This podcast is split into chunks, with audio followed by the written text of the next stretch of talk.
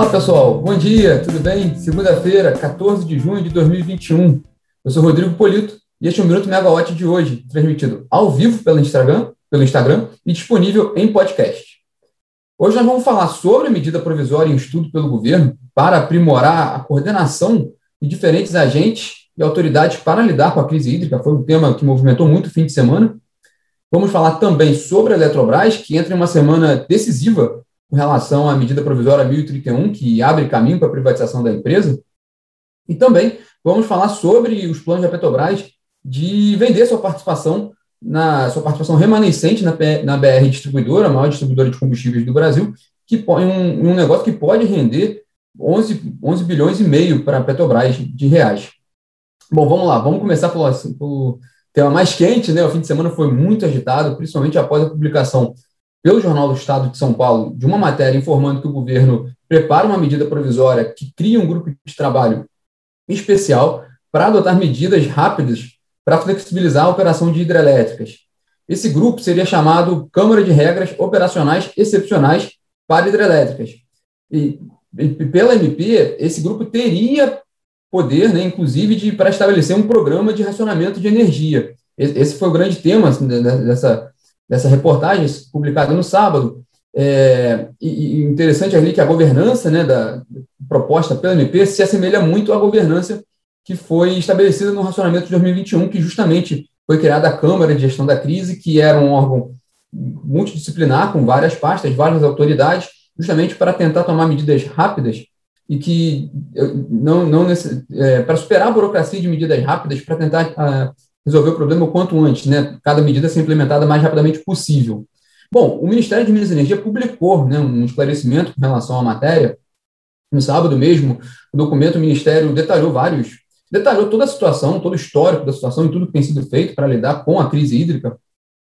O governo colocou que vem explorando todas as medidas ao seu alcance para permitir passar esse período seco de 2021 sem ter que, sem ter que decretar um programa de racionamento.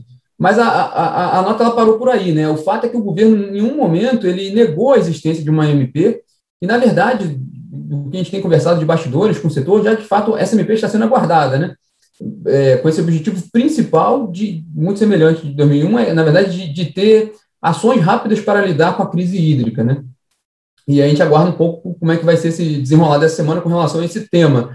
É interessante porque a, gente está produzindo, né, o, o, o, esse mês todo a gente está tá dedicado a fazer um registro do racionamento de energia de, 2000, de 2001, e durante esse, tanto que a gente lançou o primeiro podcast na semana passada, e nessa, nesse trabalho todo a gente conversou com Pedro Parente, que foi o, o, o presidente da Câmara de Gestão da Crise lá em 2001, e ele contou a importância que foi criar uma Câmara nesse sentido, justamente para agilizar as decisões.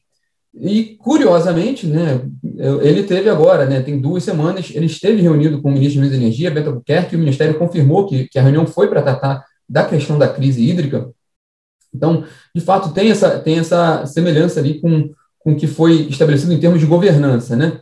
É, vamos aguardar como é que vai ser esse assunto ao longo dessa semana. Em paralelo, na sexta-feira, o Ministério da Energia publicou né, uma portaria determinando a revisão da vazão mínima das hidrelétricas de Jupiá e de Porto Primavera, no Rio Paraná. É, o objetivo é que, que, a partir de 1 de julho, as vazões já, sejam, já estejam efetivamente reduzidas. É, e lembrando também que na sexta-feira foi divulgado a revisão do PMO de junho, pelo Operador Nacional do Sistema Elétrico. Ele aumentou um pouquinho a previsão da carga para esse mês, ajustou um pouco para cima essa previsão, em 340 megawatts médios. Agora, a, a carga em junho deve fechar uma alta de 8,3% em relação a junho do ano passado. É, com relação à ENA, na, na, no subsistema Sudeste Centro-Oeste, o principal do país e é o que está mais crítico nesse momento, é, houve uma pequena melhora na média mensal, passando da, previsão mensal de 62% para 66% da média de longo termo. Mas a, a previsão mesmo de, de nível de, de, armazenamento de água nos reservatórios do Sudeste e Centro-Oeste no fim desse mês continua mantida em 28,9%. A gente vai acompanhar muito esse assunto essa semana com relação à crise hídrica. É, outro tema que a gente vai acompanhar bastante essa semana que promete muito é, é a, a, MP 1031, de que abre caminho para a privatização da Eletrobras. é, ela, ela, ela, tem chamado a atenção não só do setor elétrico, mas da área econômica e também da área política, porque está no, no, Senado ali. Né?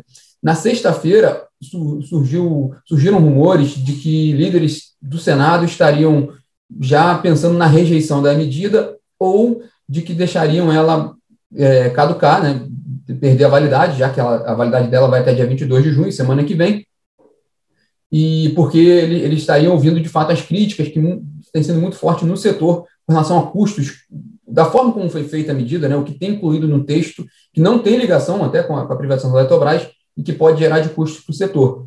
E a gente também buscou uh, ouvir um pouco mais sobre esse assunto. Na verdade, assim, o que a gente tem escutado mais é que é, aquela, é aquele jogo de cena, né, aquela negociação do Senado também com o governo, chegando na reta final da MP, mas que, na verdade, é, é negociação, é aquela coisa de, de, declaração aqui, de, declaração ali, mas que, a princípio, sim, a medida está prevista para ser votada. O, o, o relator é o, é o, senador Marcos Rogério, ele, semana passada ele deu uma série de entrevistas colocando que, que a ideia dele é entregar esse relatório amanhã para ser votado, se possível, amanhã ainda, porque se, necessitar uma mudança, vai ser, vai, ser, vai ser preciso mandar o texto de volta para a Câmara em tempo hábil também para ser, ser aprovado.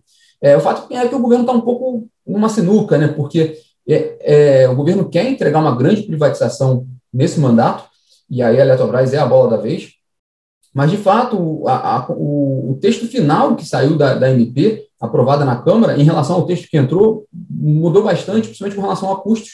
Isso tem gerado muita crítica no setor, e, e o governo fica, fica agora um pouco numa situação meio complicada, porque ele também não pode é, fica difícil de, o quanto pode ser mudado desse texto agora, em cima da hora, e o quanto que é, seria uma derrota para o governo não votar a, a, a, MP da, da Eletrobras. Então, é, é um pouco uma situação, é, a situação, o governo está um pouco de mãos atadas nesse sentido, vamos ver como é que vai ser essa movimentação em, em relação nessa, a essa semana, né?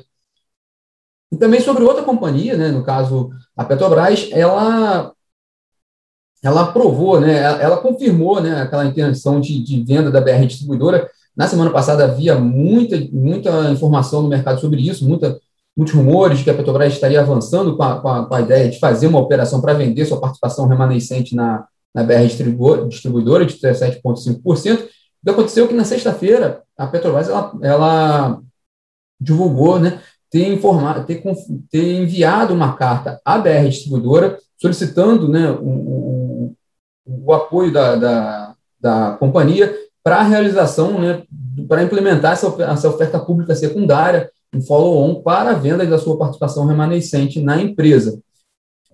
É, só lembrando, né, a, a, Petrobras ela abriu o capital da BR Distribuidora em 2017, na gestão de Pedro Parente, como presidente da Petrobras. Em 2019, já na gestão de Roberto Castelo Branco, no governo Jair Bolsonaro, a companhia vendeu mais ações e deixou de ser, deixou de ser controladora da BR Distribuidora, a BR passou a ser uma empresa é, a gente fala de corporação, né, de pulverizada no mercado, e agora a ideia da Petrobras é sair por completo da BR Distribuidora, um pouco naquela linha do plano de, de, de mesmo, mesmo de desinvestimentos da Petrobras, que a Petrobras ainda precisa levantar muitos recursos para reduzir sua dívida bruta. O, o fonte com quem a gente conversou também nesse fim de semana acreditam que, que, essa, que essa operação da BR Distribuidora possa ocorrer nesse mês ainda ou em julho, possivelmente em julho. É, a, a, avaliação da Petrobras é que esse preço da BR nesse momento está acima do que a Petrobras estava esperando mais há algum tempo, então agora seria um, o ideal de vender.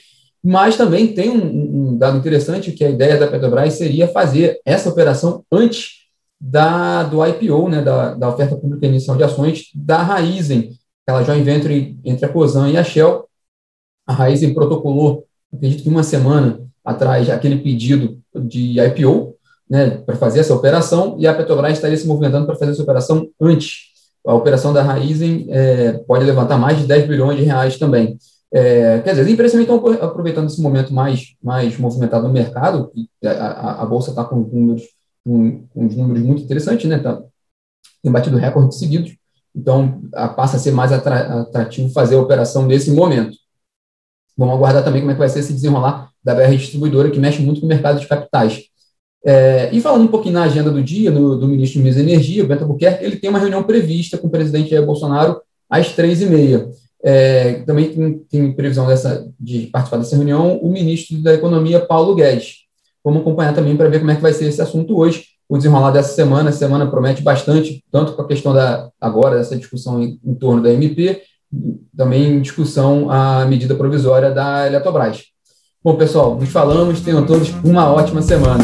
Tchau, tchau.